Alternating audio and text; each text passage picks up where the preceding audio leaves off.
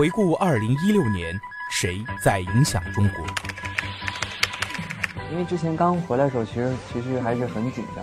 是这个电影引起了这个社会广泛的关注，所有人都在讨论。还是我们呃整个中国在呃科技创新领域的基础比较薄弱。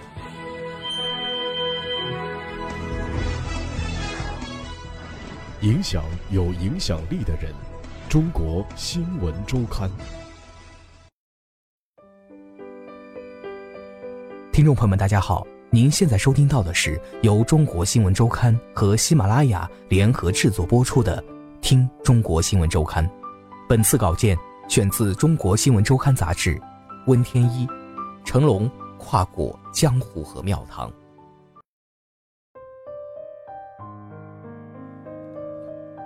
成龙在电影里依然演这些小人物中的大哥，他留起络腮胡子，穿上破棉袄，将所有机灵藏在心里，看起来一副忍辱负重的样子。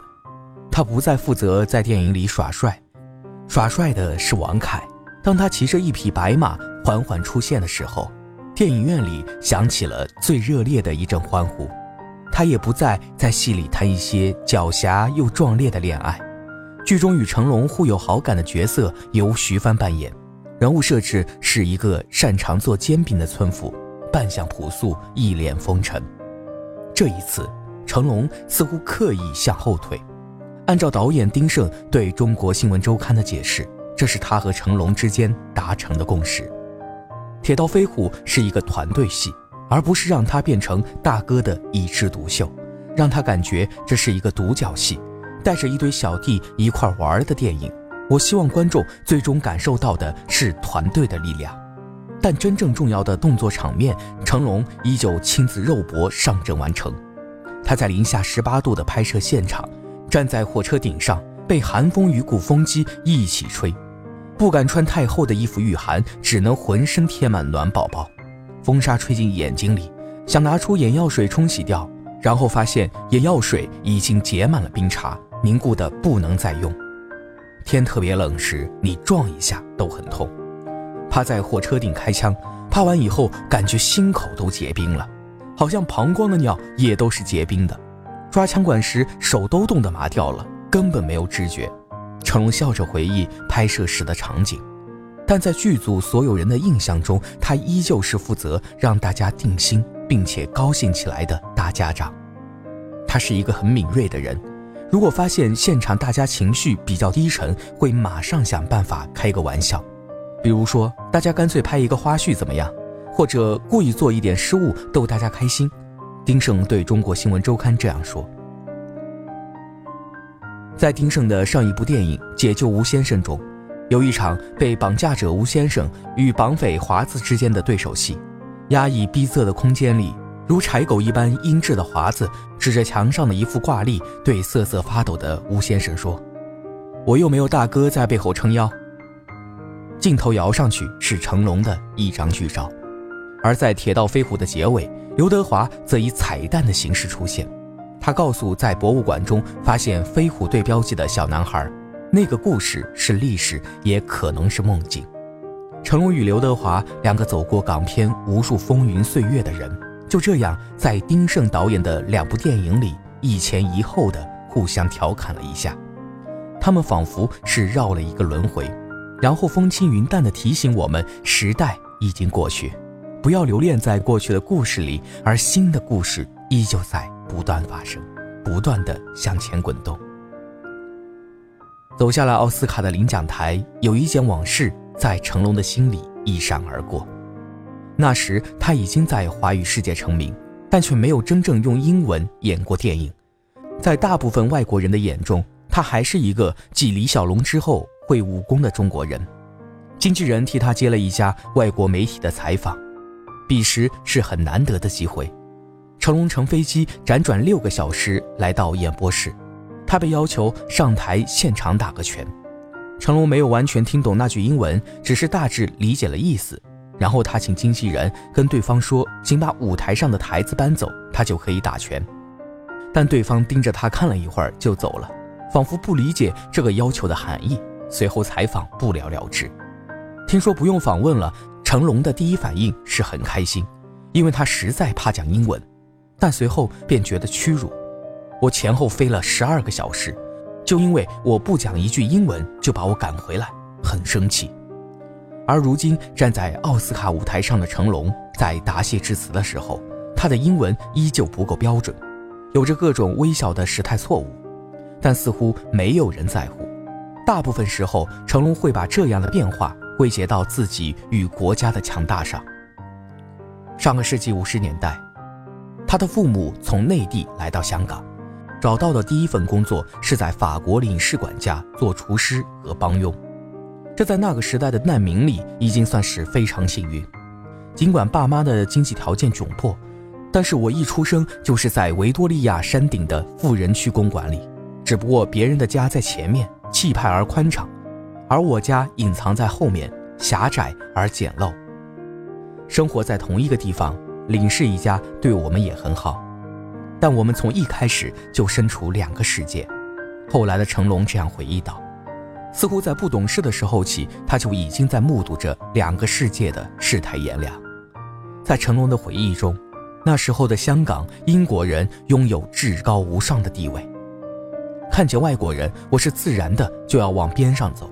而且我永远是走后楼梯，他们坐正电梯。我跟外国人打架，回家还要给爸爸打，打完以后我还要去外国人那里道歉。他对中国新闻周刊这样说。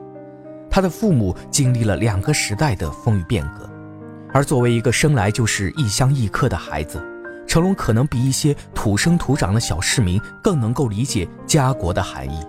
在他看来，那可能意味着在岛屿之外更加广袤的一片土地，发生过战乱，历经过苦难，然而却始终存在着。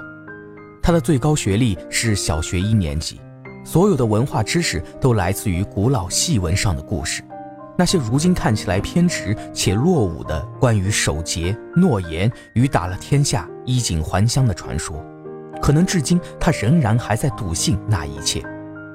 不论在电影内外，成龙所表现出来的价值始终都是单一且朴素的，每一滴血和汗都不会白流，他靠他们去获得尊严，每一件国宝都应该在经历曲折离奇的冒险后回归于自己的国家。战争过后，规矩被重新制定，一切都在生机勃勃中走向未来，这是成龙在电影中构建出的世界。他说过，那是他的理想乌托邦。在电影人之外，成龙还拥有一个歌者的身份。最初，他的歌大部分拥有着统一的风格与名字，《醉拳》《男儿当自强》《给我一片天》《壮志在我胸》，就像他的那些电影形象一样，吟咏并且歌颂着英雄的壮烈与豪情，并隐隐流露出一点柔情。但在二零零九年之后。成龙的代表曲目由一支名叫《国家》的主旋律歌曲所取代，几乎在任何重要场合，比如中华人民共和国成立六十周年的庆典上，他都会唱起这支歌，很好听，旋律和词都很好。一玉口中国，一瓦顶成家。都说国很大，其实一个家。一心装满国，一手撑起家。家是最小的国，国是千万家。你看这国家家国连起来多厉害，在很多面对媒体的场合，成龙都曾经这样解读过。今年成龙已经六十二岁了，按照传统中国花甲的语境，他已经不再年轻。很久之前，成龙就一直在想着退休的问题，但一步接一步的拍了下来，退休问题反而在被不停的被搁浅。在面对媒体采访的时候。成龙喜欢活灵活现地讲述着这些年他所经历的故事，但与讲故事相比，他更羡慕像李小龙那样能够讲出很深邃、充满哲学意味的话，比如因为水是无形的，所以你不能抓住它，可能用拳击中它，更不可能伤害它。作为第一位扬名世界的华裔功夫明星，李小龙将生命永远定格在青春年华的三十三岁。而成龙依然在电影里真刀真枪的开打。在一个采访活动结束后，成龙离开，他伸出手去拉门，但那道门似乎很重，最终他把门把手生生硬拉了下来，才知道原来应该是去推。但不经意间流露出的身手功夫依然让人觉得惊讶。我的人生似乎永远是热闹的，在荧幕上亮相、出场、打不要命，在生活里成家班、江湖兄弟来来来喝一杯，全天下都是朋友。我都快忘了一个人是怎么样子，或者我到底是什么样子。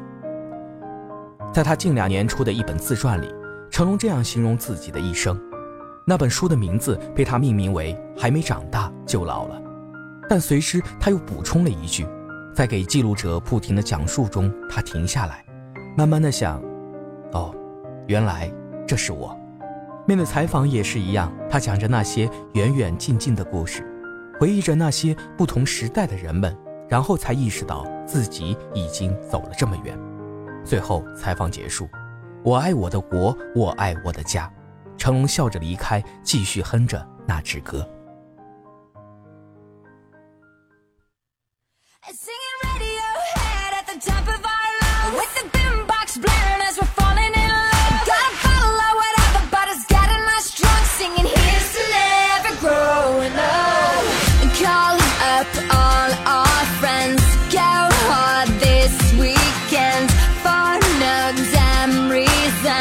nothing will é ever